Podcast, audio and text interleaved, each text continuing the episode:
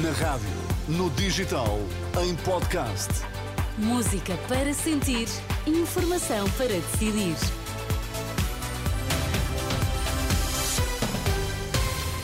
Notícias para ouvir agora na Renascença. Vamos saber quais os títulos em destaque nesta edição das duas. Boa noite. O fenómeno dos alunos migrantes tem de ser enfrentado com determinação, defende o Presidente do Conselho Nacional da Educação. Passos Coelho juntou-se à campanha da Aliança Democrática para ajudar o PSD. Fenómeno dos alunos migrantes tem de ser enfrentado com muita determinação, defende o presidente do Conselho Nacional de Educação. No ano letivo 2021-2022 estavam matriculados quase 106 mil alunos estrangeiros, o que significa mais 17.500 face ao ano anterior. Nas escolas havia alunos de 246 nacionalidades diferentes, sendo a brasileira a maior comunidade migrante, representando cerca de 40%. Face a estes números, domingo Domingos Fernandes avisa que o sistema de ensino tem de saber integrar os alunos. Esta questão, se é ignorada, quer dizer, eh, o investimento que fazemos na educação é um investimento absolutamente fundamental para que as sociedades sejam sustentáveis e, e, e para que se desenvolvam de forma harmoniosa, com a integração de todas as pessoas, etc. Se, se o sistema, não é, eh, em vez de integrar as pessoas, as discrimina, eh, nós não vamos ter melhor sociedade, não é? Porque eh, hoje é uma realidade incontornável que os países têm pessoas estrangeiras provenientes de, de mais de uma centena de países. E, portanto, isto tem de ser enfrentado eh, com muita determinação. Domingos Fernandes, presidente do Conselho Nacional de Educação. Foi em Faro, segundo disse, para retribuir eh, modestamente o apoio que sentiu de Luís Montenegro quando foi presidente do PSD.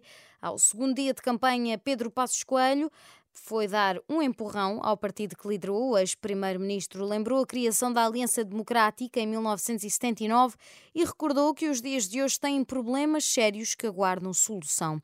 Queixou-se dos oito anos de governação socialista e disse ser natural uma vitória da Aliança Democrática. O resultado natural destas eleições é a vitória da AD. Eu acredito nisso. Porque, reparem bem, é a coisa mais natural do mundo. Passos Coelho foi a Faro dizer que é preciso mobilizar os eleitores e isso só se consegue se acreditarmos que o país tem um futuro melhor.